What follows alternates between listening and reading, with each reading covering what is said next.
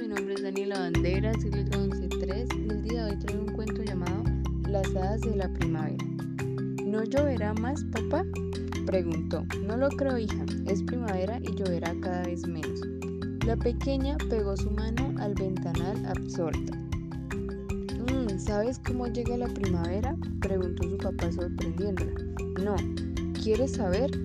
Ya, respondió entusiasmada. La primavera llega con magia, magia de hadas. ¿Hadas? preguntó la pequeña.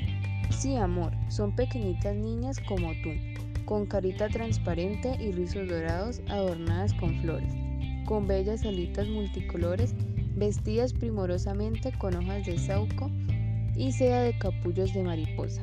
Al llegar la primavera, ellas despiertan del largo sueño invernal, esparciendo un polvo mágico con el que brotan las flores y las hojitas verdes anunciando la primavera.